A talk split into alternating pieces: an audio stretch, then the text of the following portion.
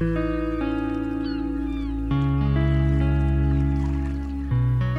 chemins de l'amour, le podcast qui te propose d'explorer l'amour sous toutes ses dimensions. Je m'appelle Nathalie et je suis thérapeute holistique. Je t'accompagne dans les moments clés de ton existence et particulièrement ceux qui viennent te bousculer fortement. Ma mission Te partager des enseignements, des expériences qui sont autant de clés de compréhension et de reconnexion à l'amour inconditionnel qui vibre en toi. Et à travers cela, donner un vrai sens à ta vie et la kiffer même les jours off. Alors go, yalla pour la plus intense et la plus vibrante des expériences.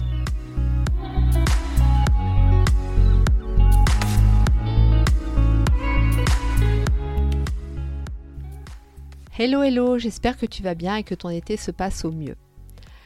Alors de mon côté, si tu as écouté les épisodes précédents, tu as compris que mes plans ont été quelque peu modifiés et que j'ai à nouveau traversé une période un peu difficile au niveau sentimental.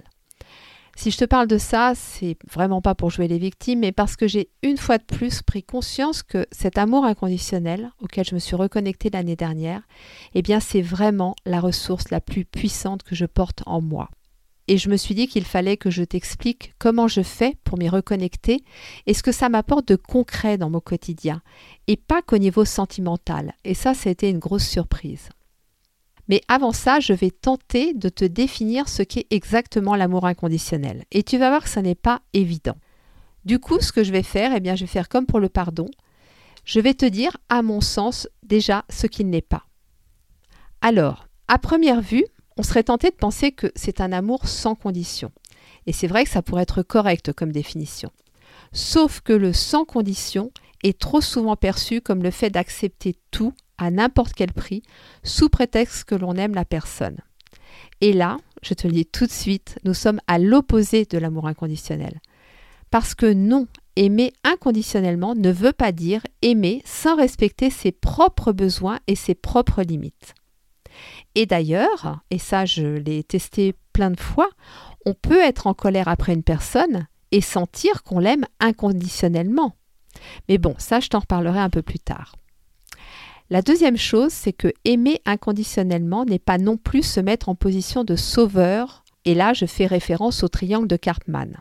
Alors pour ceux qui ne connaissent pas ce fameux triangle de Karpman, c'est une représentation de nos modes de fonctionnement inconscients dans les relations. Il y a trois positions, celle de bourreau, celle de victime et celle de sauveur. Et c'est vrai que pour aimer inconditionnellement, eh bien, il faut être à l'extérieur de ce triangle, dans une position de personne responsable.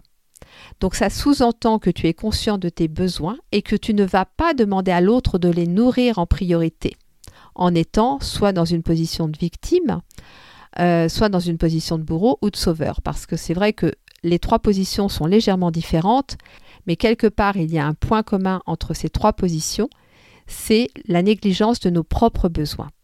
Donc, on a conscience de nos besoins, on se positionne en personne responsable, on comprend que tout comportement d'attente et d'exigence vis-à-vis de l'autre n'est bénéfique pour aucun des deux. Et là, à partir de ce moment-là, eh bien, on est prêt à vibrer cet amour inconditionnel. Et je te le dis tout de suite, l'amour inconditionnel, comme le pardon d'ailleurs, eh bien, c'est à toi qu'il va faire du bien en premier lieu. Donc après ces quelques explications sur ce qu'il n'est pas, comment on pourrait le définir? Eh bien, déjà la première chose, pour le définir, c'est de vraiment arriver à distinguer l'être du faire. Je m'explique. La plupart du temps, lorsqu'on rencontre une personne, on va voir ses particularités physiques, sa façon de parler, d'agir. Et c'est vrai que, soyons honnêtes, on se permet souvent inconsciemment ou consciemment de la juger sur ses critères. Alors, c'est ni bien ni mal en soi, parce que, bah voilà, il y a des fois, c'est, nécessaire hein, de, prendre ces critères en référence. Et puis, euh, c'est normal aussi d'avoir des affinités, des goûts en fonction de nos expériences de vie. Mais là où ça peut poser problème, c'est que ces critères représentent la personne dans la perception externe que nous en avons. Et pour l'aimer inconditionnellement, eh bien ça demande de se détacher de cette perception externe, de ces critères, et de se connecter à son âme, à la partie divine qu'elle porte en elle. Alors par exemple, tu peux très bien visualiser cette partie comme son enfant intérieur, en faisant cela, tu vas vraiment te connecter au bon espace. Alors c'est vrai que c'est pas facile, je te l'accorde, mais c'est voir en cette personne au-delà de ce qu'elle laisse paraître et du masque qu'elle peut éventuellement porter. C'est voir son âme, voir l'enfant intérieur qui vit en elle, voir la part divine, la part spirituelle qu'elle porte en elle. Et c'est pour ça que je te disais tout à l'heure que tu peux être en colère après quelqu'un tout en l'aimant inconditionnellement. Car tu sais que ce qui te met en colère, enfin, c'est bien d'en avoir conscience à un moment donné, ce qui te met en colère, c'est son comportement, sa réaction face à une situation, et non ce qu'elle est au plus profond d'elle-même. Par exemple, pense à tes enfants si tu en as, ou à ta compagne ou ton compagnon. Bah oui, c'est vrai que par moments il y a des conflits, il y a des différends, il y a des désaccords, et pour autant l'amour est toujours là. Donc tu vois, on, on touche vraiment à deux choses totalement différentes. On distingue le faire de l'être. On est en désaccord sur le faire, par contre l'être, on l'accepte, on l'aime inconditionnellement. Et de la même façon, ne crois-tu pas qu'il est grand temps de distinguer qui tu es de ce que tu fais? Ou à l'inverse, d'admettre définitivement que ce que tu fais ne définit pas qui tu es Et ça, je pense que c'est la chose la plus difficile qui soit. On arrive à le faire avec l'autre relativement facilement, entre guillemets. Par contre, quand il s'agit de nous, alors là, ça devient très très très compliqué. Et pourtant, c'est exactement la même chose. En fait, c'est comme distinguer le corps de l'âme et de l'esprit. Donc ça nous paraît évident quand euh, je parle souvent euh, du fait que nous sommes des êtres tridimensionnels. Je pense que c'est quelque chose que tu entends et que tu acceptes assez facilement. Et pour autant, dans la vie courante, eh bien, il y a une forme de confusion entre ces trois parts de nous. Alors pourquoi on a autant de mal à distinguer le faire de l'être? Eh bien, la plupart du temps, c'est que nous avons beaucoup d'attentes et que nos attentes viennent du fait que nous ne nous considérons pas capables de nourrir nous-mêmes nos propres besoins. Alors c'est vrai que pour pouvoir les nourrir, ces besoins, déjà, il faut bien les connaître. Hein, ce qui n'est pas souvent le cas, parce que moi je sais que quand je fais des accompagnements et qu'on aborde les besoins, pourtant ça paraît simple. De quoi as-tu besoin? Et bien souvent j'ai l'impression de poser une question extrêmement difficile. Ça c'est la première chose. Et puis nourrir ses besoins, bien sûr, il faut le faire sur le plan matériel, mais il faut le faire aussi sur le plan subtil, sur le plan euh, euh, divin. Mais bon, tout ça, on en reparlera. Et c'est vrai que là, je te fais ce podcast sur l'amour inconditionnel, mais ça ne sera pas le seul.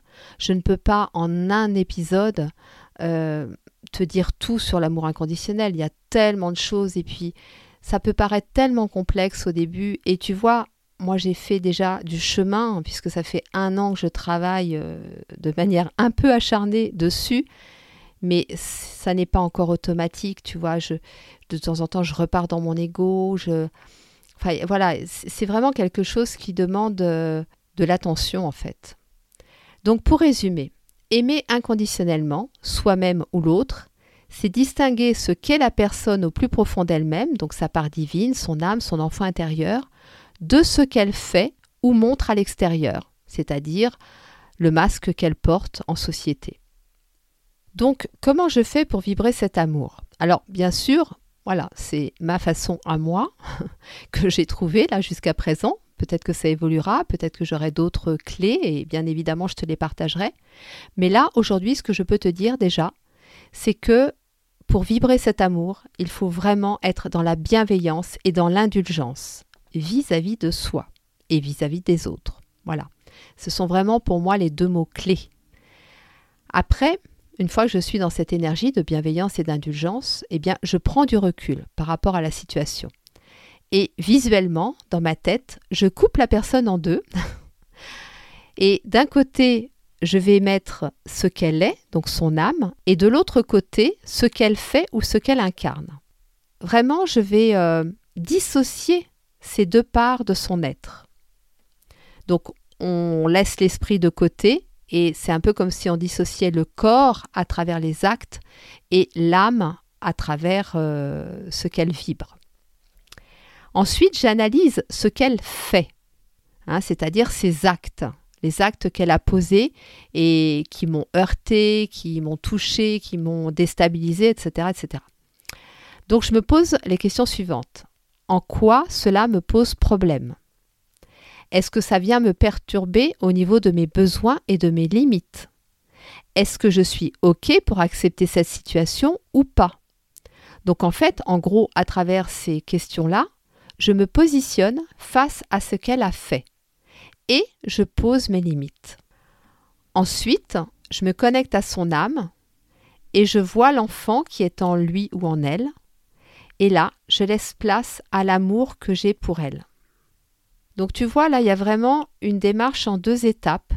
C'est-à-dire que on va déjà se focaliser sur les actes qui nous ont posé problème et puis on va, on, va regarder, on va aller chercher vraiment au plus profond de nous, voir ce que c'est venu toucher par rapport à nos besoins, nos limites, nos valeurs et, et on, fait, on, fait le ménage et on peut travailler avec le pardon d'ailleurs à ce moment-là. C'est très intéressant de travailler sur le pardon à ce moment-là.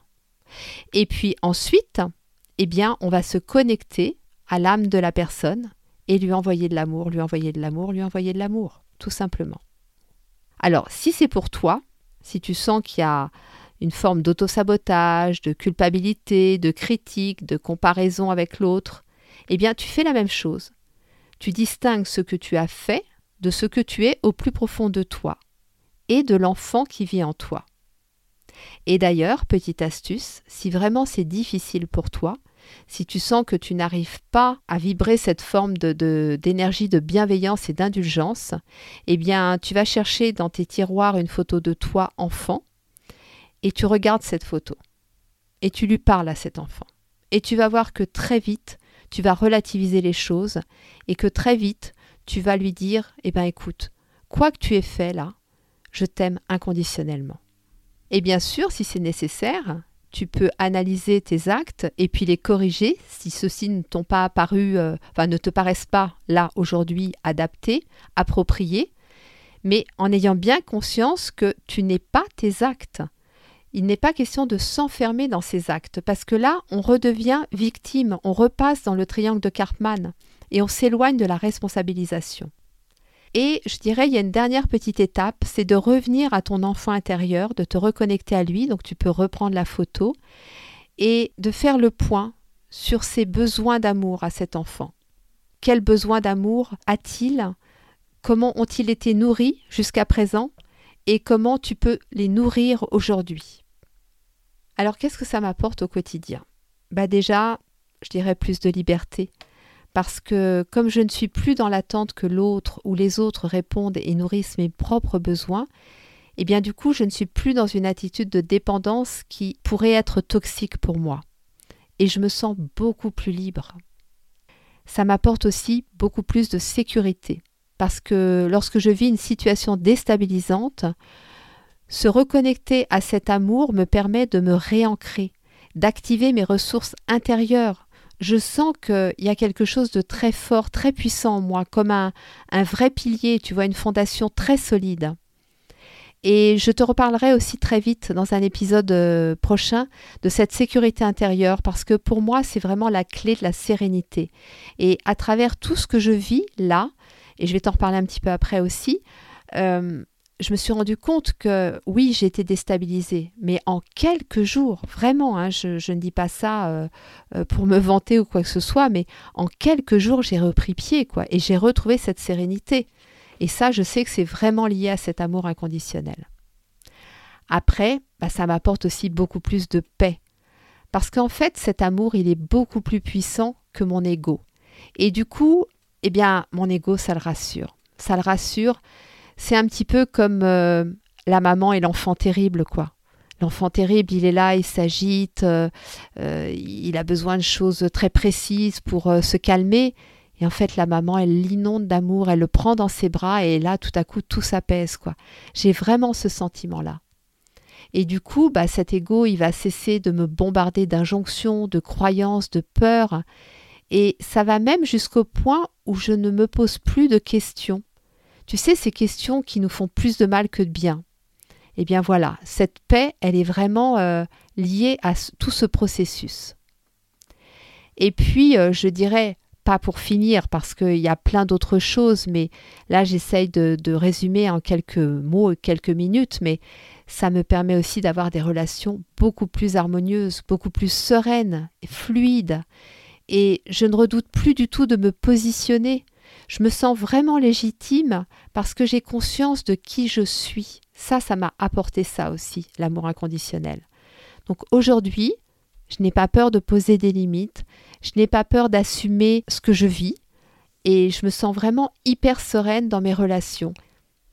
Et là, je vais faire aussi une petite parenthèse parce qu'au début de l'épisode, je t'ai dit que ça ne concernait pas que les relations sentimentales, mais, et je pense t'en avoir déjà parlé dans d'autres épisodes, mais je le redis là quand même, je me rends compte que aujourd'hui, lorsque je dois gérer euh, des relations avec l'administratif, avec des institutions, avec des organisations, avec des sociétés. Alors bien sûr, à travers ma situation financière qui petit à petit s'améliore, mais bon, on n'est pas encore à, faire la fête et à, célébrer ça. Mais dans tous les cas, pour te dire que je suis toujours régulièrement au téléphone avec soit la banque, soit EDF, soit des gens comme ça. Voilà. Eh bien, je me rends compte que plus ça va, moins je demande de souplesse, de, enfin tu sais en général quand on appelle ces organismes-là, c'est pour leur demander des délais, des choses comme ça. Eh bien en fait, j'ai un exemple très concret, c'est qu'il y a 15 jours, je devais payer une dernière traite de crédit et j'avais pas l'argent. Voilà. Et euh, deux jours plus tard, si je n'avais pas réglé, j'avais des frais. J'ai dit à la personne, écoutez, Vraiment, j'ai fait le maximum. Je l'avais quand même appelé deux fois avant hein, pour lui dire écoutez, je fais le maximum. Je l'avais rappelé en disant j'espère une rentrée d'argent dans deux jours, etc. Donc j'étais pas non plus à la tête dans le sable à attendre que ça passe. Mais je lui ai dit écoutez, je ne peux pas vous payer, tant pis, j'assume, je paierai les frais. Je ne peux pas faire autrement de toute façon. Et vraiment, je ne lui ai rien demandé. Et il m'a répondu bah écoutez, madame, vous m'appelez quand vous pouvez et on verra. Et en fait, je l'ai rappelé une semaine après, on a soldé le compte et je n'ai pas eu de frais. Et vous voyez, c'est vraiment, j'étais dans cette, euh, cette vibration d'amour inconditionnel, c'est-à-dire que je n'étais pas dans la peur de me dire oh mon Dieu, euh, j'ai pas payé, euh, la peur de, de l'institution aussi, parce que ça c'est quelque chose qui déstabilise beaucoup de gens. On se sent en sentiment d'infériorité parce qu'on n'a pas d'argent et que c'est mal de ne pas avoir d'argent. Mais non, ça ne vient pas toucher notre propre valeur, ça ne vient surtout pas toucher qui l'on est. Ce n'est pas le solde de notre compte en banque qui définit qui nous sommes. Et là, c'était le cas. Bien sûr que moi, j'étais la personne qui avait une dette. Au téléphone, j'avais euh, un salarié qui, lui, devait faire son travail. Mais j'étais dans cette sérénité, vous voyez, c'est ce que je vous expliquais juste avant, cette paix intérieure, cette sécurité intérieure. Et et, je ne sais pas, ça a déclenché quelque chose chez mon interlocuteur qui a fait qu'il bah, a pris la décision de ne pas me mettre de frais. Donc voyez jusqu'où ça peut aller. C'est quand même, moi tous les jours, je découvre euh, euh, la puissance de cet amour inconditionnel, et même dans des situations comme celle-là. Alors là, je viens de te donner un exemple concret lié à une situation euh, matérielle, mais je voulais aussi, bien évidemment, te reparler de ma situation personnelle pour que tu puisses voir jusqu'où ça va aussi dans ce type de situation. Donc, tu le sais peut-être déjà, mais il y a trois semaines, mon amoureux m'a annoncé qu'il changeait son projet. Et du coup, bah, ça reporte, voire annule tous les bons moments qu'on avait prévu de passer ensemble. Et puis au-delà de ça, bah, je n'ai absolument aucune idée de quand nous allons nous revoir et de comment va évoluer notre situation. Enfin, notre relation plus exactement. Donc, pour résumer, on repart sur de l'inconnu total. Et c'est vrai que sur le moment, j'ai été hyper déstabilisée. J'ai ressenti une profonde déception, de la tristesse et même de la colère. Tu sais, la colère dont je te parlais tout à l'heure. Alors, bien évidemment, mon ego est revenu à la charge avec toutes ses croyances sur ma valeur, ma peur du manque. Alors oui, celle-là, je te le dis tout de suite, elle nous colle à la peau. La personne qui dit qu'elle ne connaît plus la peur du manque, franchement, j'ai du mal à y croire. Mais ce qui est sûr, c'est que voilà, c'est pas euh, une fatalité. Je vais t'expliquer après comment ça s'est passé. Donc autant te dire que j'étais dans un inconfort maximal. Ce que j'ai fait, c'est que déjà, j'ai laissé toutes mes émotions s'exprimer. Alors c'était une immense cacophonie. Euh, je passais par tout et, et n'importe quoi. Tu sais, on aurait cru une grande famille les soirs de fête où on a un peu trop picolé et où tout le monde s'engueule à la fin du repas. C'était exactement ça. Donc pendant plusieurs jours, j'étais pas franchement euh, au top du top, euh, assez éteinte parce que voilà, j'essayais de tant bien que mal de, gérer les journées avec toutes ces émotions qui, qui revenaient en boucle. Et puis à un moment donné, j'ai senti que c'était bon. J'ai dit stop, on arrête tout, c'est bon, chacun avait pu s'exprimer, dire ce qu'il avait à dire. Et puis je suis revenue à moi. Vraiment, je me suis recentrée sur moi, sur mes valeurs, sur mes besoins, sur mes limites et aussi sur ce qui me rend heureuse. Alors bien sûr, la Tunisie est arrivée à ce moment-là. Quand je dis la Tunisie est arrivée, c'est que j'ai commencé à me dire, euh, bon, qu'est-ce qui te rend heureuse? Bah, C'est la Tunisie. Donc je me suis euh, penchée un petit peu sur euh, des locations ponctuelles pour pouvoir y retourner à l'automne, je l'espère. Et puis j'ai commencé à organiser un road trip dans le sud de la Tunisie. Tu vois, des petites choses comme ça qui te reconnectent vraiment à ce qui te fait vibrer, quoi. À ce qui te fait vibrer, toi et toi seul. Alors comment j'ai fait ça? Bah, En me reconnectant à mon enfant intérieur, à la petite Nathalie.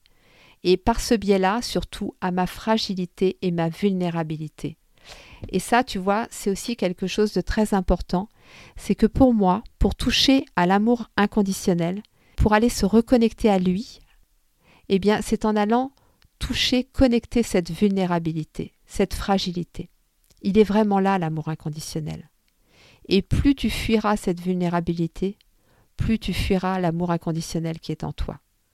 Donc oui, c'est reconnaître que cet enfant que je porte en moi mérite d'être aimé inconditionnellement, donc ça veut dire exit les croyances sur ma valeur et sur ce que je devrais faire pour être aimé.